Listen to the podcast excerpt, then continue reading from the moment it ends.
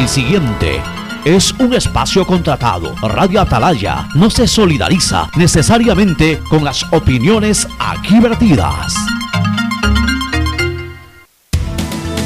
El siguiente en Radio Atalaya es un programa de opinión, categoría O, apto para todo público. La hora del pocho. La hora del pocho se viene con todo en Radio Atalaya. La hora del pocho. La hora del pocho. Alfonso el Pocho Car y su equipo traen para ustedes la opinión política, la opinión deportiva, más premios, sorpresas, regalos para sus oyentes. La hora del pocho, aquí en Radio Atalaya, cada día más líderes. Buenos días, este programa es auspiciado por...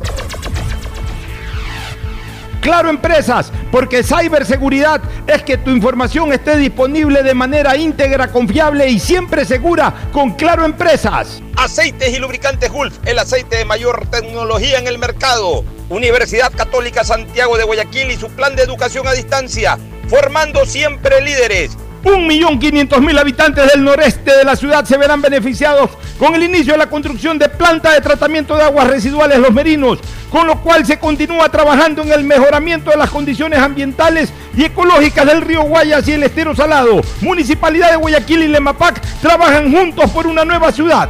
Banco Guayaquil, hoy el mejor lugar para trabajar en Ecuador y el tercer mejor lugar para trabajar en Latinoamérica. Banco Guayaquil, primero tú. Los 10 Plus de CNT llegaron para que tengas el mejor internet más teléfono fijo ilimitado. Contrata fibra óptica Go de 50 megas por solo 40,32 al mes y recibe telefonía fija con llamadas ilimitadas a fijos y móviles CNT. Y Cama Plus, curso de idiomas y antivirus gratis. Internet y teléfono fijo al mejor precio. Solo CNT te lo puede dar. Aprovecha los días Plus y cámbiate a CNT. El dragado va porque va, va porque va. Soy Susana González y te cuento todo lo que debes saber del dragado. Seguro te estás preguntando por qué es importante dragar el río Guayas. Porque evitará la pérdida de cultivos y animales, garantizando que los alimentos lleguen del campo a tu mesa. Esta es la obra más esperada por la provincia y el Ecuador entero. El dragado va porque va, va porque va. Prefectura del Guayas.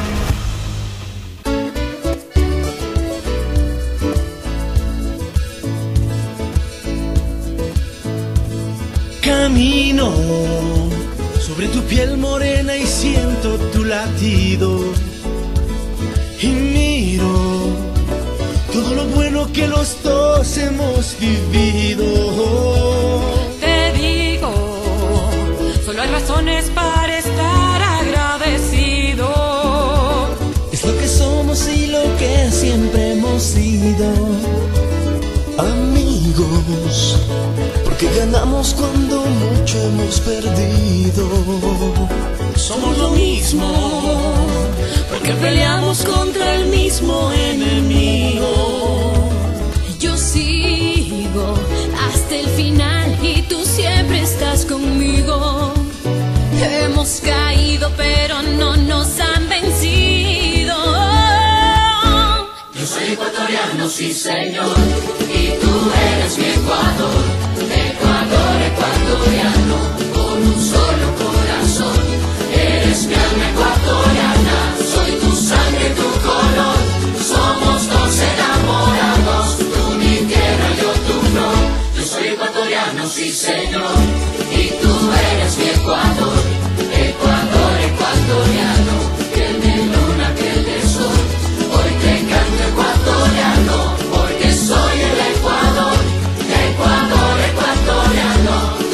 tú mi vida, yo tu voz, yo soy ecuatoriano.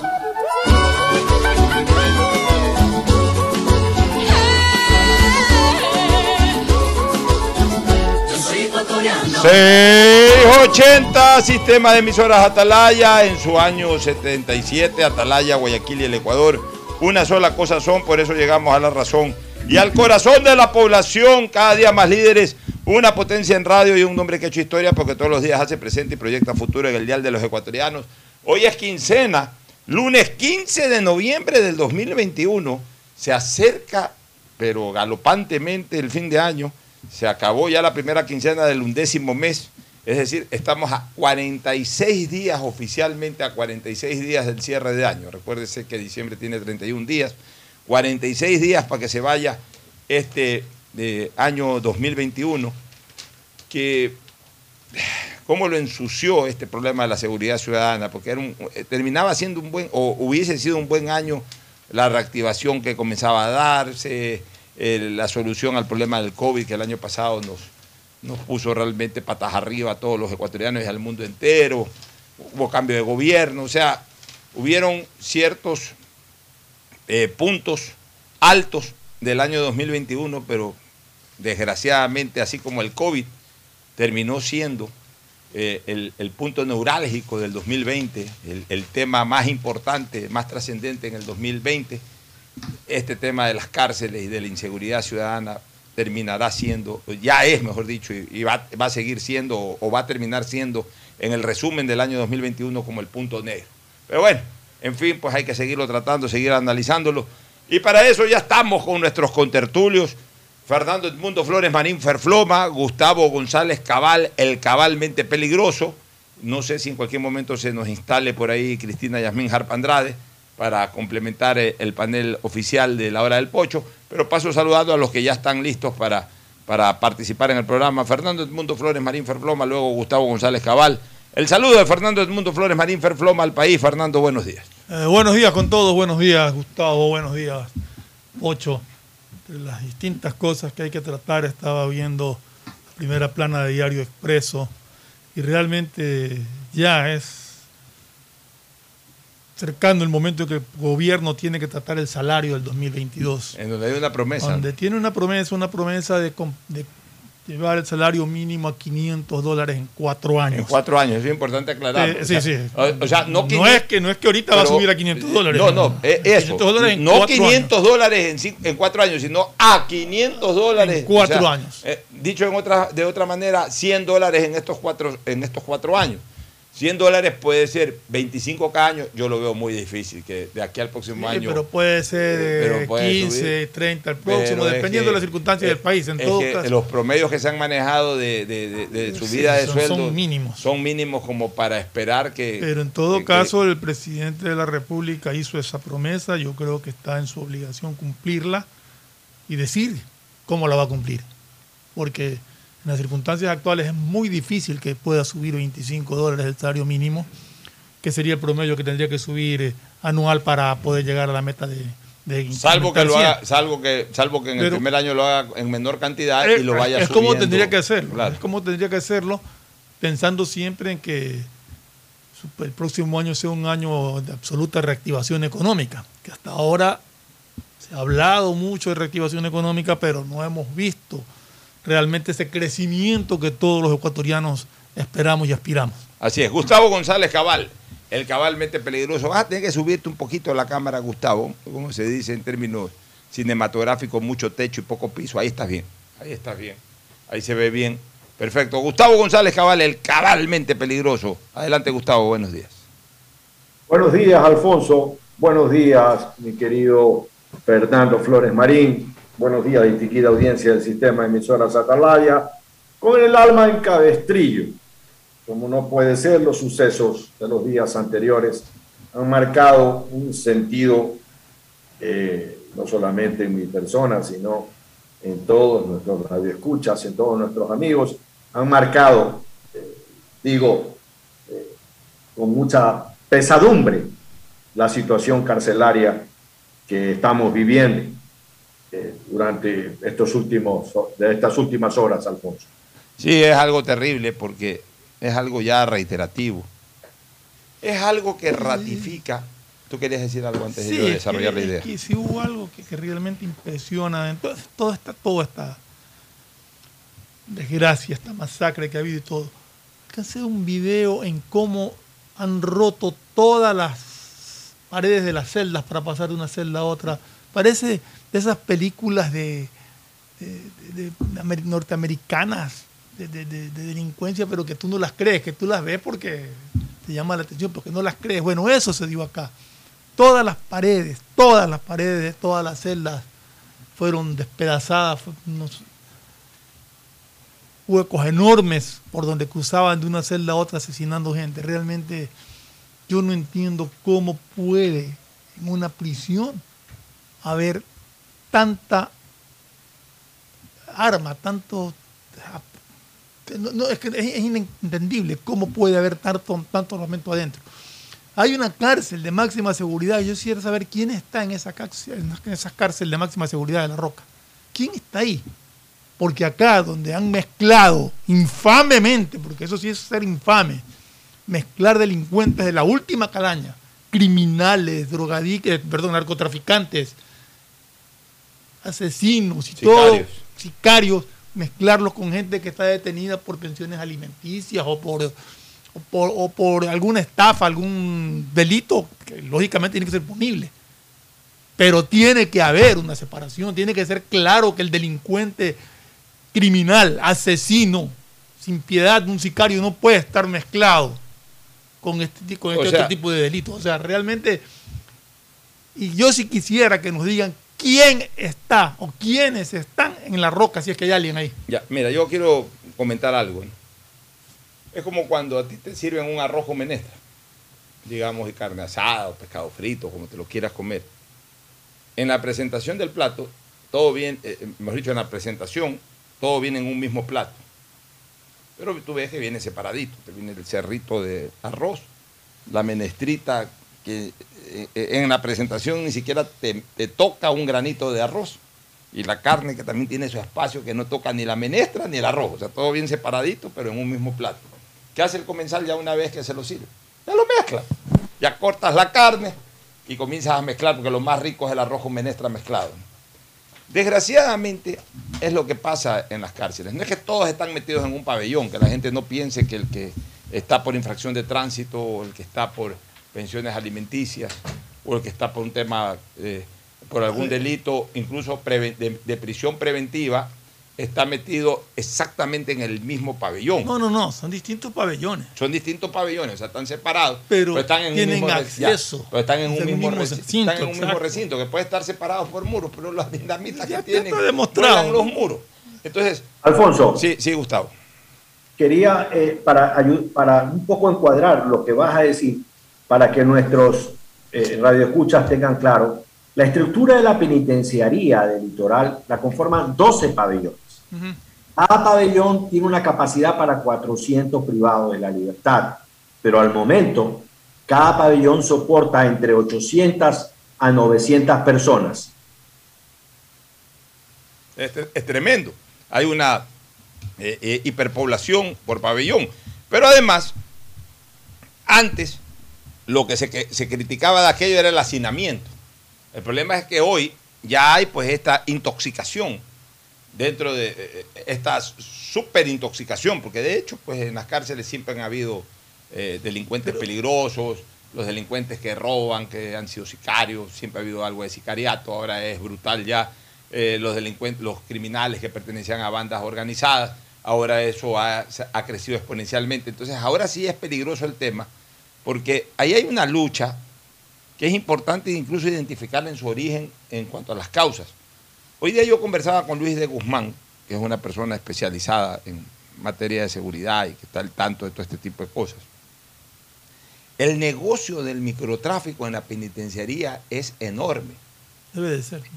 eh, De los 9.000 reclusos, 10.000 reclusos, hay un altísimo porcentaje que son consumidores. Consumidores. Ya, entonces, el- la ganancia, o sea, eh, lo que pasa es que to- todo va de la mano, ¿no?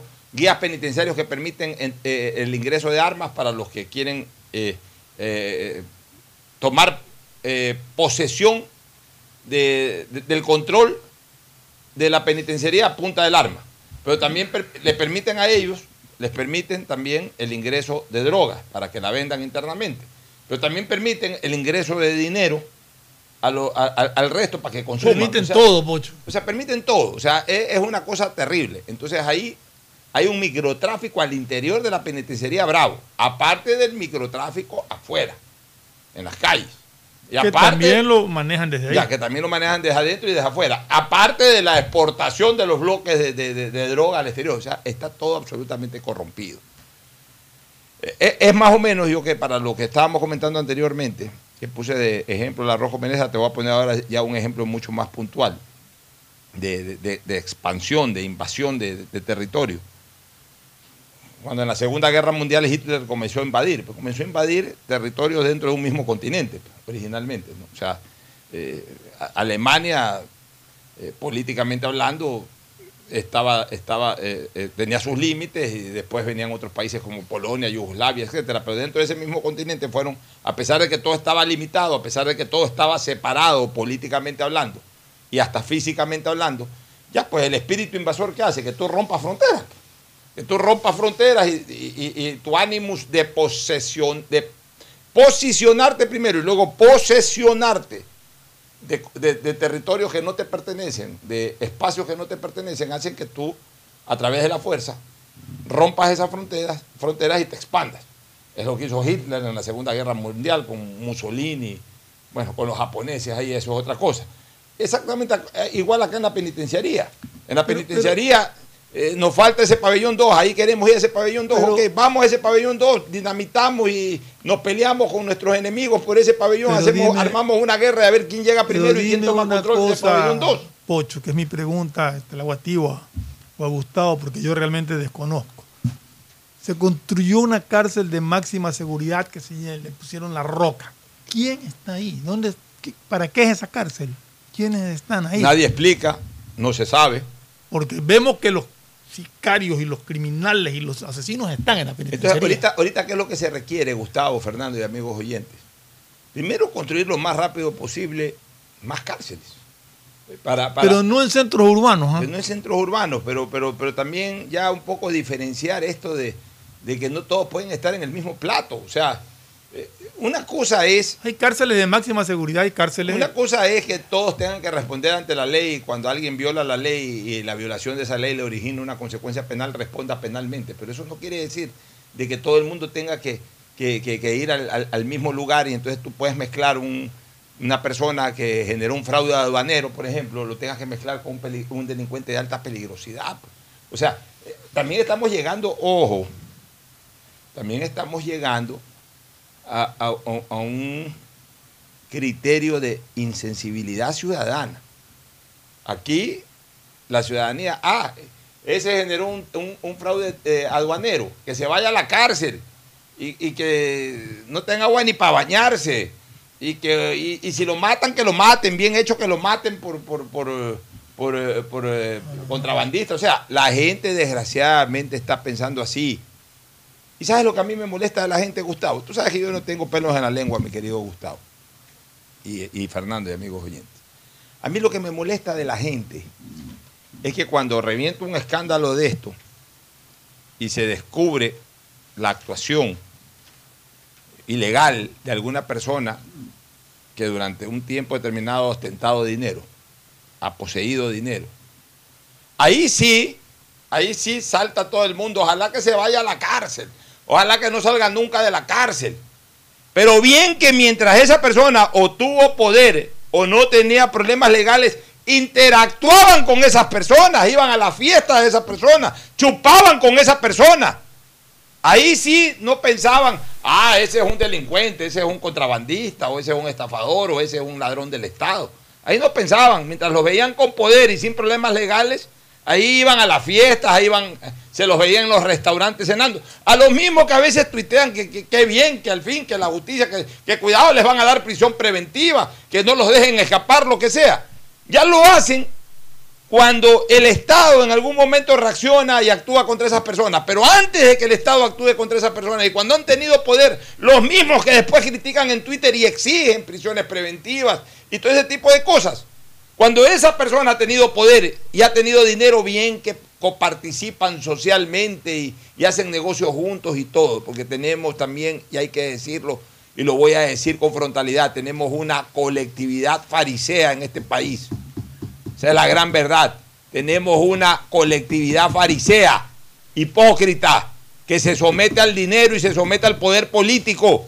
Cuando venga una persona con dinero, con poder y sin problemas legales, aunque supieran que a lo mejor el origen de la fortuna y del poder político es espurio, bien que coparticipan con esa persona. Después, cuando los ven débiles, ahí sí quieren el máximo rigor de la ley. Esa es nuestra sociedad, mi querido Fernando y, Gustavo, y lo digo sin pelos en la lengua. Entonces, en razón de eso, también han proliferado mucho estas, estas malas eh, aplicaciones de las prisiones preventivas. Porque entonces resulta que, ah, claro, se procesa una persona, prisión preventiva. Aquí se ha confundido el tema de la prisión preventiva, se la ha confundido con una especie de prejuzgamiento. Y prácticamente la prisión preventiva se ha convertido en la sentencia no judicial emitida por la justicia, eso sí, o por, por, el Poder Judicial, pero en el fondo termina siendo una sentencia no judicial de las redes sociales. Y entonces tenemos hoy, en las cárceles, en las penitenciarías, tenemos a cualquier cantidad de gente que está todavía inmersa en un proceso judicial en donde todavía no se ha determinado si es culpable o inocente, pues los tenemos ya algunos meses en prisiones preventivas, en las cárceles, en las penitenciarías, también a merced de estas acciones delincuenciales. Entonces, a mí sí me ha dado pena, por ejemplo, de que hayan tenido que vivir un infierno personas que no están involucradas en actos de sangre, pero que han cometido otros errores, otros delitos, o como se los quiera llamar, porque no tienen por qué pasar por este infierno y por este tormento, de ver en peligro su vida, y en algunos casos incluso de haber perdido la vida. Ah, que a alguien por ahí se le encontró algún problema en algún trámite aduanero, algún fraude de aduanero, ok, que se lo procese que se defienda en libertad y si la justicia determina de que en efecto generó un fraude de aduanero, pues que se vaya a una cárcel. Pues además que se vaya a una cárcel a donde tiene que ir un defraudador aduanero, que no es la misma cárcel en donde tienen que estar los sicarios. O sea, ya también tenemos que entender cuál debe ser la realidad penitenciaria de este país, pues, este, mi querido Fernando y Gustavo, escucho vuestros, eh, vuestros criterios. Así es, Pocho, y eso es lo que vengo preguntando, porque la cárcel supuestamente está para poner a los reos de, pero debería estar en otro, en otro, en otro recinto. Que debería estar en otro recinto. Bueno, pero está separada. Está separada la penitenciaría. Pero yo no sé por qué no han podido movilizar todavía para allá o no han podido hacer la división que tiene que hacerse a los reos de alta peligrosidad. Eh, yo comparto plenamente que el Ecuador tiene que cambiar su régimen penitenciario y tiene que construir cárceles fuera de los perímetros urbanos. No puede ser que en esas balaceras que se dan dentro de la penitenciaría las balas lleguen a ciudadelas que están ahí eh, relativamente cerca de, la penitenciaría. Vi un video de una bala que atravesó la, ventana, la ventana del dormitorio de una niña que afortunadamente no hubo ninguna desgracia que lamentar más allá de la ruptura del vidrio. Pero las cárceles tienen que estar muy alejadas de los centros urbanos, en sitios donde sea fácil detectar cualquier movimiento o vehículo que se acerque tenemos que ya ser mucho más, eh, no sé, profesionales, si cabe el término, en, este tema de penitenciario y dividir claramente, poner, crear cárceles de, máxima seguridad para ciertos tipos de, delincuencia y crear cárceles, penitenciarías eh, comunes, digamos, sin tanta rigidez para aquellos que son otro tipo de delitos, que son igual merecedores de cárcel, pero que no tienen por qué estar mezclados. Oye, Gustavo, y yo hice el comentario sobre esta colectividad farisea en la que vivimos. Pues yo recuerdo, no voy a dar nombres, pues yo recuerdo de una persona conocida mía, que hace unos siete años, Fernando Gustavo, yo entré a un restaurante, a un restaurante de un amigo, y lo vi cenando con un funcionario público. Lo vi cenando. Y después de un tiempo ya, ok, estallaron todos estos problemas y este funcionario público salió involucrado y está preso. Y de repente a esa persona que lo dice Nando, dando clases de moral en Twitter, que sí, que, bien hecho. Y un día me lo encontré, pues le dije, oye, ¿tú te acuerdas que hace unos 6 o 7 años yo te vi cenando con tal persona? Ahí vi un Twitter tuyo. No, es que yo en esa época no sabía. No sabías. Somos, somos una colectividad de fariseos también, este, mi querido Gustavo. No, yo estoy totalmente de acuerdo contigo. La gente, mira, la Biblia es muy clara. Hay de los que juzgan porque ellos serán juzgados. La gente, en términos generales, nos encanta mirar la paja en el ojo ajeno y no vemos la viga que tenemos propio. Yo quisiera un poco quedarme con el tema carcelario porque nuestros radioescuchas tienen que saber que si mañana tienen un accidente de tránsito donde golpean a un motociclista, por ejemplo, y hay un herido, con toda seguridad el fiscal va a pedir la captura, va, a pedir prisión preventiva para los involucrados en el accidente de tránsito, mientras el juicio por tránsito continúa. Y es muy probable que vaya a tener que, porque no hay otra cárcel, va a tener que ir a la penitenciaría del litoral. Y en ese sentido, Alfonso, en ese sentido, Fernando, una importante cantidad de reclusos o privados por la libertad, como se les dice ahora a los conciudadanos que están en ese infierno, pues son personas inmiscuidas en el vicio de las drogas, abandonados en las cárceles por sus familiares, no tienen visita, son los que hacen los trabajos más eh, de lavandería, trabajos más, eh, los más eh, pequeños de la, de la cárcel y son los más peligrosos, porque al, ser narcodependientes, cuando están en su crisis de abstinencia, pues se prestan para cualquier cosa. Eh, hay un dato importante que tenemos que pensar, que en la penitenciaría del litoral, un porcentaje muy pequeño de privados de la libertad tienen condenas superiores a 40 años o hasta 40 años. Ese grupo también es altamente peligroso y es contratado por fuerzas foráneas extrañas a la cárcel para cualquier tipo de, de vendetta, sicariato o asesinato a sueldo. Entonces, la gran mayoría de privados por la libertad son personas que están en tránsito de una sentencia o que cumplen sentencias de menor peligrosidad. Así es, eso es, esa es la gran realidad. Entonces, la superpoblación de la penitenciaría del litoral que bordea los 10.000 ciudadanos o 10.000, casi 10.000 privados de, de la libertad se encuentra sumamente complicado. En los pabellones se alcanza temperatura de 40 grados en los días eh, de, calor de Guayaquil. En realidad la situación de las cárceles es una situación totalmente inhumana, totalmente descontrolada por el Estado ecuatoriano. Repito, este es un problema del Estado ecuatoriano. Bien ha hecho el presidente de, para convocar, lo habíamos venido pidiendo en este programa, que se convoque a un Consejo de Seguridad Nacional donde estén las cabezas del Estado ecuatoriano, porque se tienen que tomar decisiones, o que mejor se diga que las personas que van a, la penitenciaría del litoral y a otras cárceles, mejor es que les den la posibilidad de que los ejecuten, Alfonso, porque llevar a un ciudadano y exponerlo, no sabemos si ese ciudadano va a ser culpable o va a ser inocente, pero digamos que es culpable. Pero en el país no hay pues pena de muerte, y menos de, de esas, de esas muertes tan violentas, tan execrables que han sucedido y que eh, eh, en las cárceles del Ecuador, Alfonso. Sí, indiscutiblemente. Y, ¿sabes una cosa, Gustavo y Fernando? Que nosotros nos enchufamos en este tema penitenciario porque realmente es dantesco. O sea, e- es el verdadero infierno.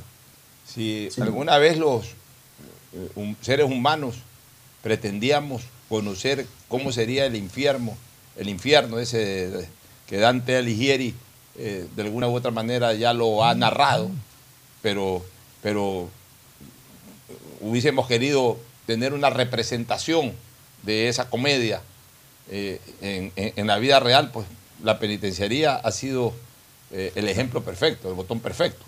Hoy día la... Pero, eh, para terminar la idea, pero el problema no solamente queda en la penitenciaría. O sea, eso nos impresiona porque son guerras campales, no batallas, guerras campales que se dan ahí. Es un infierno absoluto. El problema es que lo que se ve en la penitenciaría cada tres semanas, además eso es lo grave, que se reitera y se reitera, o sea, una demostración total de que el Estado no tiene ningún control sobre las cárceles, sino estos delincuentes. E- Esto se ve todos los días en pequeñas dimensiones, pero, pero continuamente en las calles. Entonces, si tú te pones a cuantificar muertos, este Fernando, en tres semanas mueren 60, 70 personas en, las calles. Pues tú ves en los noticieros al menos tres muertos por día o cuatro muertos por día en Guayaquil. No estoy hablando ya en la provincia del Guayas, no estoy hablando en el país. En Guayaquil, tres, cuatro muertos por día. Por, por 15 días, estamos hablando de 70 personas aproximadamente, 60, 60 y pico, 20, No, 25 o sea, días. no son, para aclarar, muertos, asesinados. O sea, claro, estamos hablando de asesinados, Asesinados. producto de los sicariatos. Producto de los sicariatos que, que- que surgen justamente de esta cuestión. Sin contar los, eh, los muertos por, por, digamos, ya por asalto, por, Por delincuencia asalto, común, que son menores. Son pero- menos. porque lo- los actos se dan, pero, pero evidentemente el No delincuente menos común, ya porque ponen resistencia, el, cosas así. el delincuente común mata, eh, mata ya, digamos que en una situación eh, de, de- de- de máxima resistencia del que intenta ser asaltado. Ya, pero, pero estos acá en cambio van dirigidos a matar. O sea, no necesita ver. Es más, matan por sorpresa. Así si es. quieres que hay resistencia. Entonces, en los actos de sicariato, hay, digamos que tres muertos por día. Multiplícalo por 20 días. Estamos hablando de 60 muertos. A, a- a los 20 días hay un problema esto de la penitenciaría, hay 60 muertos de golpe. Pues a la larga, el problema de las calles es exactamente el mismo, con una, con una gravedad en el de las calles. Bueno, que hoy tampoco deja de ser grave en la penitenciaría, de que se pueden ver afectadas personas que no tienen realmente nada que ver con, con- con ese macabro negocio. Pero en las calles tampoco. pues. En las calles, pues, la- la- las víctimas colaterales, que no tienen absolutamente nada que ver, que son absolutamente inocentes de esta situación, también a veces terminan pagando con su vida. Mira, hoy en la mañana ingresaron y alcancé a ver un, un video ya de camiones de la policía y del ejército de las Fuerzas Armadas ingresando a la penitenciaría del litoral.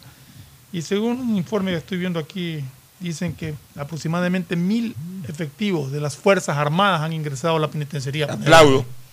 Aplausos. Al fin. Ya, y, si es y- que es y- real, al fin, y- algo y- que veníamos Y pidiendo. te digo una cosa. La bendita, o malhadada, mejor dicho, Corte Constitucional. Esta Corte Constitucional perversa, que para mí es la peor de todos los tiempos. Porque ninguna Corte Constitucional hizo tanto daño como esta. Esta nos está haciendo daño a los ciudadanos. No le está haciendo daño solamente al sector político o no le está haciendo daño al Estado con decisiones como tomaban otras. Esta ya nos está haciendo daño directamente en nuestra seguridad, es decir, en nuestra vida. Pero lo que más molesta de esta corte, porque si a la larga se apega textualmente a lo que dice la, La Constitución. a la Constitución, no hizo lo mismo en otros casos. No Se interpretó como le dio la gana. Es que, es que aquí yo te voy a demostrar No que. al tenor- Ya, es que ahora tampoco ha interpretado al tenor Bueno, literal. pero te y- estoy y- diciendo. ya, te lo voy a demostrar, pero antes Pero déjame. ya en otros casos ya, lo hizo. ya, en otros casos sí lo hizo, pues déjame decirte algo. Déjame decirte algo. Esta Corte Constitucional realmente ha sido perversa con los ciudadanos. Eh, cuando, cuando hablo de la Corte Constitucional hablo de esta mayoría dogmática. Eh, no estoy hablando de- del pleno total, porque ahí hay eh, abogados como Enrique Herrería, como doña Teresa Nóquez, como el propio presidente eh, Salgado, que, que se han apartado de eso, pues no tienen la mayoría. Pero desgraciadamente hay estos, eh, entre comillas, fundamentalistas, derechistas y derechistas humanos, cinco de estos que, arman una mayoría y, precisamente conllevan a este tipo de resoluciones. Pero mira, como yo puse hoy día en un Twitter, y estoy con la conciencia tranquila, Gustavo, Fernando y amigos oyentes, porque yo hace casi un mes, y ahí sí me parece que ha habido un error del gobierno y de todos los que hoy levantan la voz en la Corte eh, por las decisiones de la Corte Constitucional. Cuando recién tomaron esa resolución, no se levantaron las voces. Yo sí levanté esa voz. Y nosotros, tú, Gustavo, nosotros, este programa levantó la voz. El gobierno no levantó la voz y ese fue un error. El gobierno debió haberla levantado apenas la Corte Constitucional limitó, por ejemplo, la acción de las Fuerzas Armadas en las cárceles y la- las limitó a la, a la periferia externa, decía la vía Daule. Ya, ahí debió haber alzado la voz el gobierno. Y después cuando le limitó también el tiempo de dos meses, se lo redujo a un mes. Tenía que haber levantado la voz el gobierno con energía, como la levantó el día sábado. Nosotros sí levantamos la voz cuando eso ocurrió. Yo por eso he puesto hoy día en un Twitter, hace casi un mes protesté por la resolución de la Corte Constitucional y advertí que podía repetir la dosis. Desgraciadamente lo hizo. Si algo deja mi conciencia tranquila es que no me he callado nada en temas de seguridad ciudadana. Y, y- recojo el Twitter que yo puse, lo puse exactamente el día 19 de octubre, que estamos hoy día 15. Hoy estamos 15 O de sea, hace cuatro semanas, prácticamente un mes atrás, cuando se produjo el asesinato de las, uno de los pocos asesinatos por asalto, que no- no- nos olvidamos de, de- de señalar hace un ratito. Cuando los sacapintas eso le dieron dos balazos a, a la mujer de 33 años, mujer de paso de un policía a- aquí en Alborada, Sí, ¿se acuerdan? correcto. Ya. Yo puse el siguiente Twitter ese día. La delincuencia alevosa debe ser exterminada. Cuidado, la Corte Constitucional sale con un pasquín de resolución para el nuevo estado de excepción similar al de la participación militar en las cárceles. Donde lo haga declarará la guerra a la ciudadanía y se le responderá con todo. O sea, califiqué de pasquín esa resolución. Aparte, lo, dejé por escrito en un tuit, pero lo decía yo aquí a cada rato. Declaré pasquín esa resolución de la Corte Constitucional y advertí que a lo mejor podía repetirla con el nuevo estado de excepción y la repitió, pues tiró abajo eh, eh, eh, un mes de- de estado de excepción. Pero ahora entrando ya a la parte jurídica, Gustavo, Fernando y amigos oyentes, para que ustedes vean que esta Corte Constitucional hasta jurídicamente son unos miserables, perdóname que te diga, estos de mayoría que han aprobado estas cosas. Te voy a demostrar y voy a tirar abajo jurídicamente eso de, por ejemplo, limitar la acción militar solamente a la parte de la soberanía nacional, o sea, de la territorialidad, de defensa del territorio nacional de agresiones externas y todo. Te voy a demostrar que la constitución en ese sentido no es tan restrictiva como la gente piensa y como algunos juristas han hecho creer tan radical. Y, y como la Corte Constitucional ha hecho creer. El artículo 100, mira, el artículo 424 me parece, 420 por ahí, que es de la supremacía de la Constitución, habla de que la interpretación a las normas constitucionales, si bien es cierto, corresponde a la Corte Constitucional, tiene que darse al tenor de lo literal. Toda norma jurídica, desde la constitucional, eh, eh, legal, reglamentaria, decretos, todo, la primera interpretación es una interpretación al tenor literal. Es decir, lo que está escrito. Y si está escrito claro, punto. No necesita más interpretación que lo que dice la palabra, lo que dice la norma, lo que dice textualmente. El artículo 158, sección tercera, destinada a Fuerzas Armadas y Policía Nacional, es decir, a la fuerza pública. ¿Qué dice el artículo 158? Y atención con esto, por favor. Las Fuerzas Armadas y la Policía Nacional son instituciones de protección de los derechos, libertades y garantías de los ciudadanos. O sea, son instituciones que tienen que proteger nuestros derechos. Entre, entre ellos está uno de los derechos fundamentales que es el derecho a la vida y el derecho a la seguridad. Pues. O sea, son protectores de nuestros derechos, son protectores de nuestras libertades, son protectores de nuestras garantías constitucionales. Comencemos por ahí. Cualquier acción en defensa de nuestros derechos de las Fuerzas Armadas y por supuesto de la Policía Nacional, pero en este caso de las Fuerzas Armadas, están en el marco de la Constitución, están garantizando el cumplimiento de nuestros derechos. En, el ámbito de la competencia de ellos, que es, por ejemplo, el tema de la seguridad. Porque si eh, también eh, las Fuerzas Armadas no se pueden poner a protegernos nuestros derechos a la libertad de expresión, por ejemplo, o al trabajo, porque eso no les compete. Pero en temas de seguridad, que es lo que a ellos les compete, en el momento que ellos actúan en protección de nuestros derechos, lo voy a decir eh, abiertamente, el momento en que un militar le mete un balazo a un delincuente que está asaltando a una persona, es- ese militar no está actuando por fuera de la constitución, está protegiendo un derecho fundamental que es el derecho a la vida y a la seguridad de, de- de- de una persona. Sino que aquí le han dado justamente porque, porque aquí muchos juristas de estos defensores, entre comillas, de los derechos humanos, han ido poniendo contra la pared a la fuerza pública justamente para impedir su participación. Y esa es la gran realidad. Entonces, mira, mira esa primera parte del artículo 158. En el mismo artículo 158 viene el segundo inciso, inciso, no artículo, inciso, o sea, el segundo párrafo, el segundo renglón. Dice, las Fuerzas Armadas tienen como misión fundamental la defensa de la soberanía y la integridad territorial, es decir, la defensa de nuestras fronteras.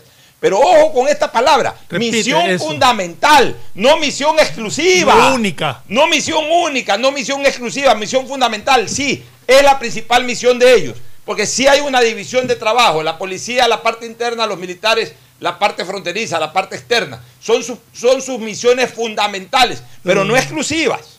O sea, no dice tiene como misión exclusiva, sino como misión fundamental. Sí, es no, decir, no dice función fundamental es- única y, y fundamental, sino fundamental nada más. fundamental, o sea, es la más importante, pero no es la única.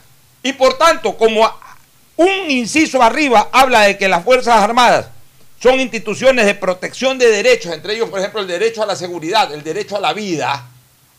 De Y- y- todos, incluso de los que están detenidos. Así es. Y como un inciso más abajo habla de que tiene como misión fundamental la defensa de las fronteras, pero no como misión exclusiva.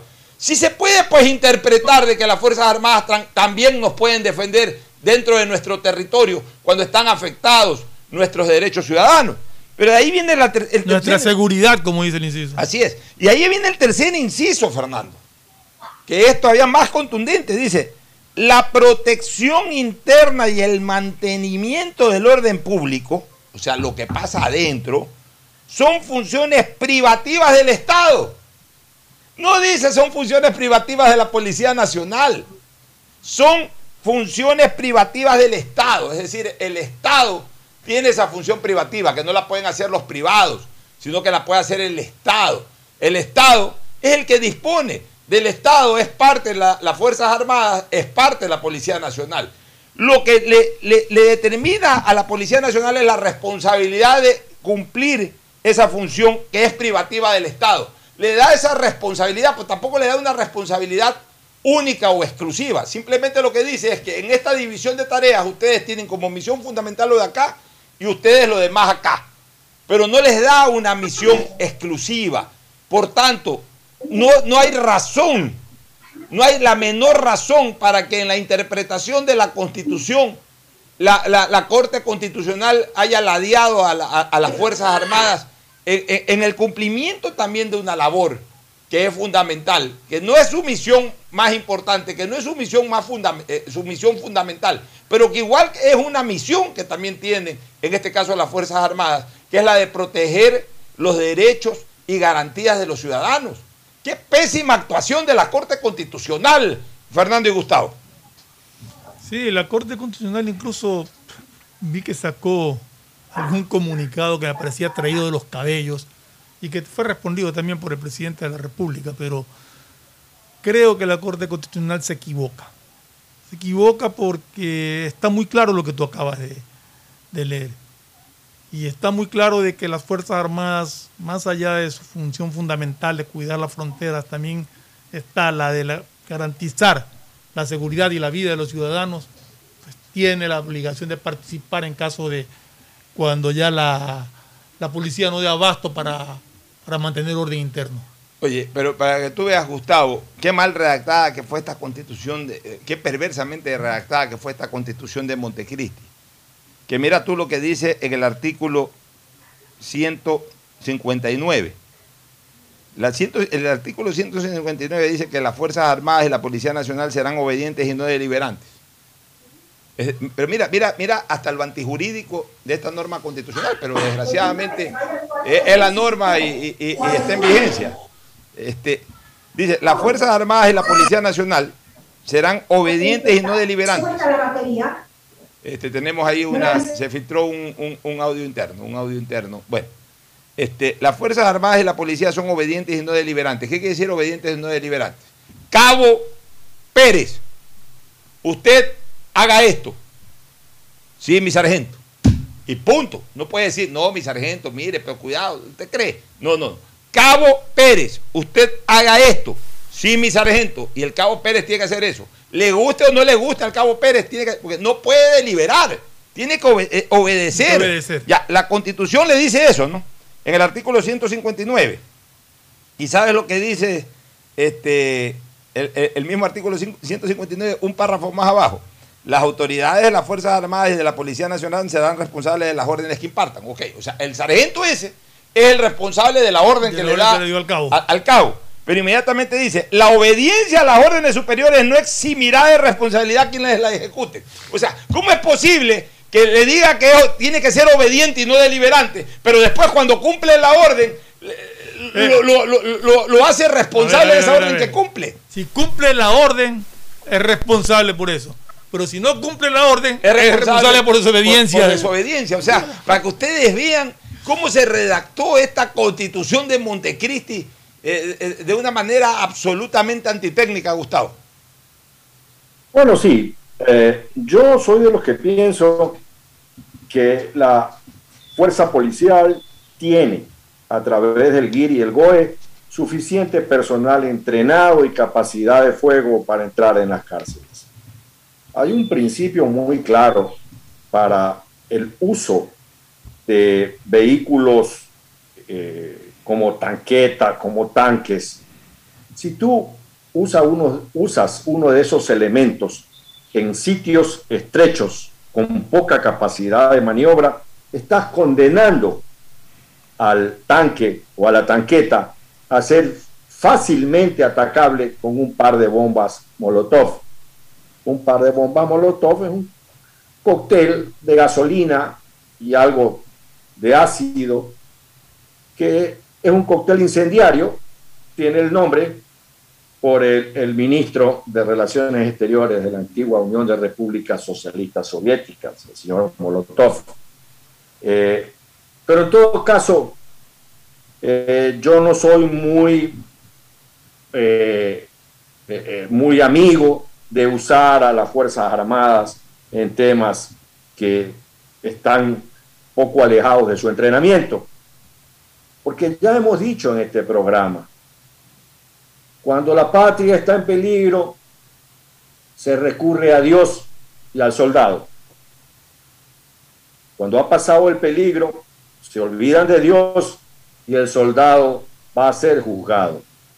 Esa es la realidad. Señor Lazo le quedan tres años de gobierno. Porque, como siempre decimos, el último año de gobierno es un, es un año electoral. Un año electoral, entonces básicamente el gobierno pasa a disminuir, pasa a ser un actor distinto del pronunciamiento electoral que el pueblo va a hacer en esos meses. Así que yo siempre he dicho que los gobernantes tienen que pensar con, con pie de plomo en solucionar las situaciones. Yo veo un diagnóstico que hizo Guillermo Lazo antes de ser presidente sobre la situación carcelaria. Y era un diagnóstico adecuado. Se veía que conocía el tema. No sé por qué demoró tanto en sacar a la persona que era encargada de las cárceles en el gobierno del presidente Moreno, donde ya se empezaron a dar este tipo de actividades. Muy bien, al toro por los cuernos, pero pie de plomo porque se tiene que pensar en las consecuencias y en las cosas que pudieran pasar con mucho cuidado. Es decir, el Estado es responsable por la seguridad de las personas detenidas que están bajo custodia del Estado. El Código Penal es muy claro frente al tema. Por lo mismo, hay que actuar, pero actuando dentro del marco de la realidad y de la ley.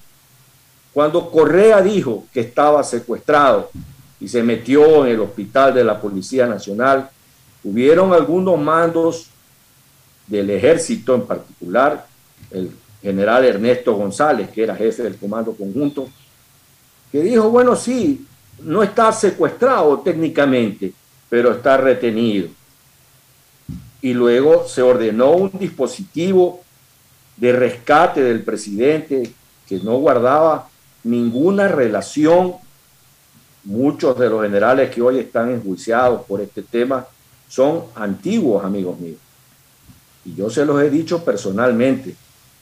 Dentro de las fuerzas militares y policiales hay lo que se llama la obediencia debida. Cuando una orden eh, puede estar eh, fuera de cualquier tipo de conducta, el subordinado pues tiene que decir yo no acepto esa orden o póngamela por escrito, etcétera, etcétera.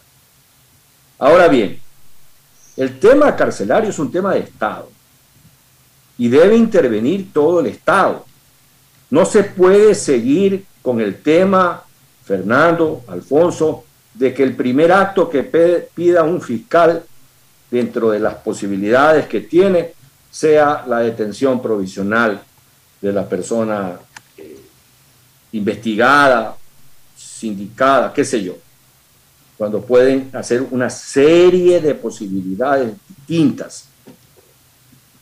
Y eh, ese tema tiene que ser conversado por el presidente, por la señora fiscal general, tiene que ser conversado por el presidente de la Corte Suprema de Justicia, porque aquí, mira, es en vano que golpees la puerta, nadie te va a abrir. Todos estamos adentro, Alfonso. Pero es que, Gustavo, hay que hacer conciencia de eso también por parte de la ciudadanía, de que las prisiones preventivas no son una decisión de prejuzgamiento, sino que es simplemente una medida cautelar de última ratio. Es una medida cautelar que se da en- cuando tenga la sospecha de que la persona puede fugarse.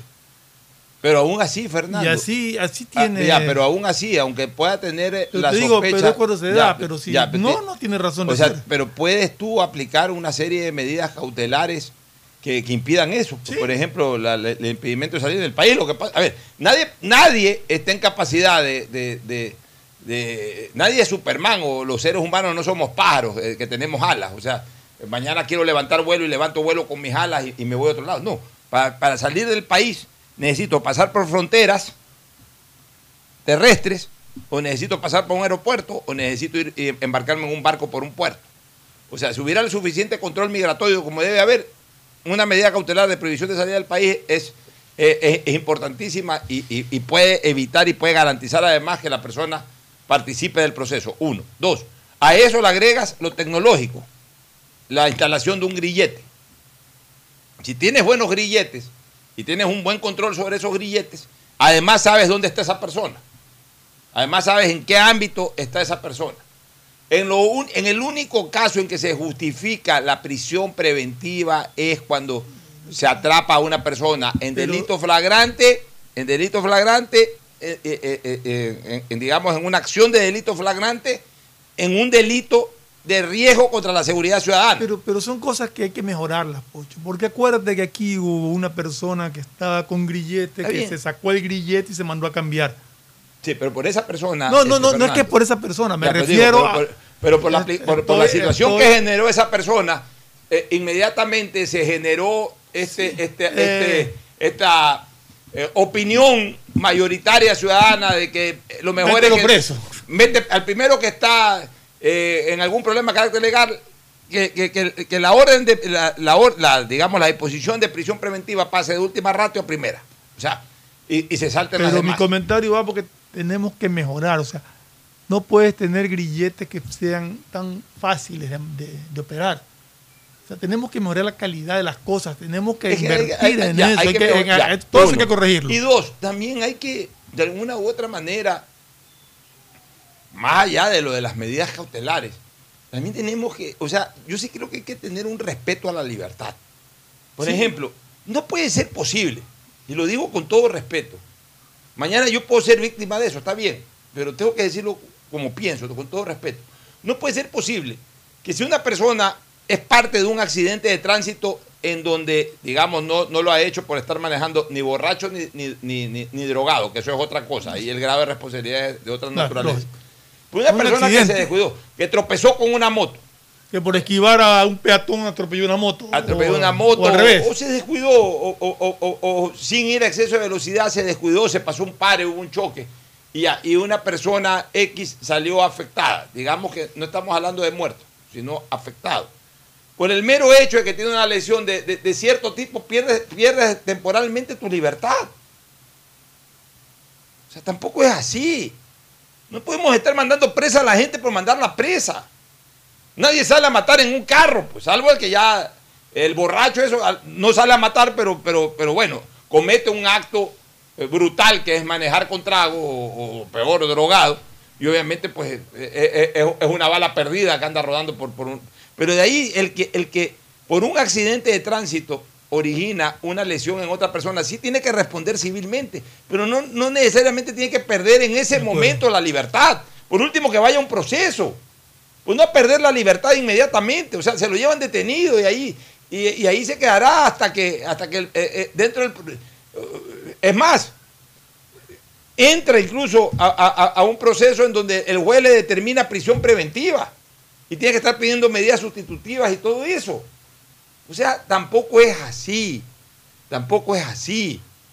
O sea, tenemos que comenzar ya a, priorizar el respeto a la libertad. Que una persona eh, eh, está comprometida con algún fraude, bueno, que se defienda en libertad con las medidas cautelares correspondientes, porque se defienda en libertad. Pero acá hay gente que comete delitos flagrantes y los dejan en libertad, en cambio.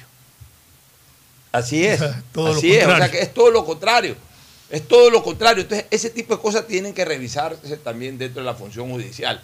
Y ya basta también de que las autoridades de la judicatura, en este ánimo de que todo el mundo quiere quedar bien con la sociedad, medio alguien denuncia, oye, que tal juez le dio, eh, no, le dio prisión preventiva a fulano y enseguida se activa todo el mundo y enseguida la judicatura eh, eh, someten al juez y todo. O sea, dejen que la justicia actúe como tiene que chueca, torcida, de buena o de mala forma, pues ya es nuestra justicia, pues no podemos estar encima de todo tampoco y todo el mundo corriendo al son de las redes sociales. Las redes sociales suelen ser ignorantonas, porque la mayoría de la gente que opina en redes sociales sobre estos temas eh, no son especializados en derecho, son ignorantes del derecho. Son ignorantes del derecho, son gente de mala fe, son gente con intereses, son gente pagada para hacer... O sea, Así es. Hay muchísimas cosas en las redes sociales. Vámonos a una pausa y retornamos con, con más análisis antes de ir al segmento deportivo. Alfonso, yo me despido porque tengo una ah, cita médica. Que, que, un abrazo. Que, que tengas éxito en tu cita médica. Un abrazo. El siguiente es un espacio publicitario apto para todo público. El dragado va porque va, va porque va. Soy Susana González y te cuento todo lo que debes saber del dragado. Seguro te estás preguntando por qué es importante dragar el río Guayas. Porque evitará la pérdida de cultivos y animales, garantizando que los alimentos lleguen del campo a tu mesa. Esta es la obra más esperada por la provincia y el Ecuador entero. El dragado va porque va, va porque va. Prefectura del Guayas. Buenas, doña Carmen. Deme una librita de arroz, porfa. Buenas, joven. Ya le damos. Oiga, doña, ¿No le molesta la hora que está aquí frente a su tienda? Mire, joven, más me molestan los malos olores del sector. Y esta obra de MAPAP y la alcaldía es para cambiar de aire en nuestra ciudad. La plena, doña Carmen, no la había pensado, pero tiene razón. El cambio se respira gracias a la nueva planta Los Merinos, que se encarga de controlar y encapsular los olores, mejorando la calidad de vida de la gente y las condiciones ambientales del río. En EMAPAC y Alcaldía de Guayaquil, contamos contigo. Si la placa de tu vehículo termina en cero, realiza su revisión técnica vehicular durante todo el mes de noviembre. Paga la matrícula. Separa un turno en los horarios de lunes a viernes de 7 a 19 horas en el Centro de Matriculación Norte y de 7 a 17 horas en el Centro de Matriculación Vía Daule. Los sábados de 7 a 13 horas en ambos centros y realiza tu revisión técnica vehicular. No lo olvides, todas las placas terminadas en cero realizan la revisión en noviembre. Hazlo con tiempo y cumple. ATM y la Alcaldía de Guayaquil trabajan por ti. Los 10 Plus de CNT llegaron para que tengas el mejor internet más teléfono fijo ilimitado. Contrata fibra óptica Go de 50 megas por solo 40,32 al mes y recibe telefonía fija con llamadas ilimitadas a fijos y móviles CNT. Y Cama Plus, curso de idiomas y antivirus gratis. Internet y teléfono fijo al mejor precio. Solo CNT te lo puede dar. Aprovecha los 10 Plus y cámbiate a CNT. Detrás de cada profesional hay una gran historia. Aprende, experimenta y crea la tuya. Estudia a distancia en la Universidad Católica Santiago de Guayaquil. Contamos con las carreras de marketing, administración de empresa, emprendimiento e innovación social, turismo, contabilidad y auditoría, trabajo social y derecho. Sistema de Educación a Distancia de la Universidad Católica Santiago de Guayaquil formando líderes. Los días Plus de CNT llegaron para que tengas el mejor plan con el mejor teléfono. Contrata tu plan móvil de 33 GB con el increíble Samsung A32 por solo 39,70 al mes. Recibe redes sociales, música, videollamadas y herramientas de Google. Y un Plus de 54 GB adicionales por 6 meses más descuento especial en tu equipo. Aprovecha los días Plus y cámbiate a CNT. Guayaquil crece y su nuevo polo de desarrollo está en la zona del futuro aeropuerto. No tienes idea cómo se han transformado comunidades enteras cuidando el medio ambiente, sobre todo con nuevas plantas de tratamiento de aguas servidas, mejorando la salud con plantas de agua potable. La calidad de vida con parques, canchas deportivas y reactivando el comercio con nuevos caminos. Esta es una transformación sostenible en el tiempo que busca crear nuevas oportunidades para las futuras generaciones de guayaquileños. La vía a la costa renace en la nueva ciudad con la autoridad aeroportuaria y alcaldía de Guayaquil. ¿Sabías que solo en el 2020 hubo más de 6.000 detecciones de secuestro de información en el Ecuador? La información es poder y en el mundo de hoy muchos buscan vulnerarla.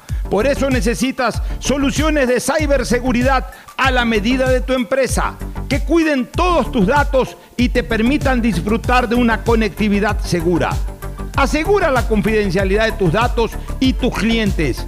Ten tu información disponible en cualquier lugar y a cualquier hora, de manera íntegra, confiable y siempre segura con Claro Empresas. Buenas, doña Carmen. Deme una librita de arroz, porfa. Buena joven, ya le damos. Oiga, doña, ¿no le molesta la hora que está aquí frente a su tienda? Mire, joven, más me molestan los malos olores del sector. Y esta obra de MAPAP y la alcaldía es para cambiar de aire en nuestra ciudad. La plena, doña Carmen, no lo había pensado, pero tiene razón. El cambio se respira gracias a la nueva planta Los Merinos, que se encarga de controlar y encapsular los olores, mejorando la calidad de vida de la gente y las condiciones ambientales del río. En EMAPAC y Alcaldía de Guayaquil, contamos contigo. El dragado va porque va, va porque va. Soy Susana González y te cuento todo lo que debes saber del dragado. Seguro te estás preguntando por qué es importante dragar el río Guayas. Porque evitará la pérdida de cultivos y animales, garantizando que los alimentos lleguen del campo a tu mesa. Esta es la obra más esperada por la provincia y el Ecuador entero. El dragado va porque va, va porque va. Prefectura del Guayas. Esta Navidad, tus giros del exterior de Banco Guayaquil te premian con un año de supermercado gratis. Del 1 de noviembre al 31 de diciembre participa por 400 dólares al mes en compras durante un año. Puedes cobrar tus giros en ventanillas, en los más de 11.500 bancos del barrio a nivel nacional o recibirlos directamente en tu cuenta de Banco Guayaquil. Esta Navidad el supermercado lo ponemos nosotros. Banco Guayaquil, primero tú. Hay sonidos que es mejor nunca tener que escuchar. Porque cada motor es diferente. Desde hace 104 años, Lubricantes Gulf mantiene la más alta tecnología y calidad en línea de aceites para motores a diésel y gasolina. Está hecho con una fórmula especial para dar excelente protección a todo tipo de motores, evitando el desgaste prematuro de pistones, anillos y árbol de levas, ayudando a mantener limpio el motor y libre de depósitos que se forman por las altas o bajas temperaturas. Dele a su motor lo que se merece. Lubricantes Gulf, la más alta tecnología en lubricación. 104 años preservando la vida de su motor.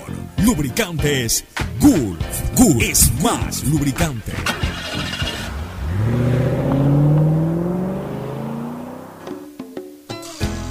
Fin del espacio publicitario. Usted está escuchando un programa de opinión, categoría O, apto para todo público. Muy bien, este, Fernando y amigos oyentes. En medio de las balas en la penitenciaría y las dinamitas y los atentados y, y la inseguridad que hay en las calles, la vida continúa y también la famosa reforma tributaria este, o la ley que envió el presidente de la República ha seguido desarrollándose en la comisión. Sí. Y, y recordemos que hay 30 Ya días para. es que hay 30 Ya días. Y ya desde que la presentó el presidente de la República han pasado 10. O sea, estamos hablando de un tercio del tiempo máximo, tiempo fatal, como se, se conoce, para, para poder ya evacuar todo, pues, ¿no? para devolvérsela al presidente ya como. Ya como- analizada en el pleno y todo. no, ya promulgada. Ya se la devuelve el Congreso promulgada. Ahí el presidente entra a su tarea colegisladora. Dice, el Pleno de la Asamblea Nacional va a debatir mañana el informe de primer debate sobre el proyecto de ley urgente de desarrollo económico y sostenibilidad fiscal este, enviado por el presidente Lazo. Este sábado, ¿qué pasó? O sea, antes de ayer, la Comisión de Desarrollo Económico aprobó el documento con los votos de seis de sus integrantes y la abstención de tres Le hicieron correcciones. hicieron correcciones. que argumentaron desconocer cómo, que, que argumentaron desconocer cómo quedó con los cambios incluidos y excluidos a última hora.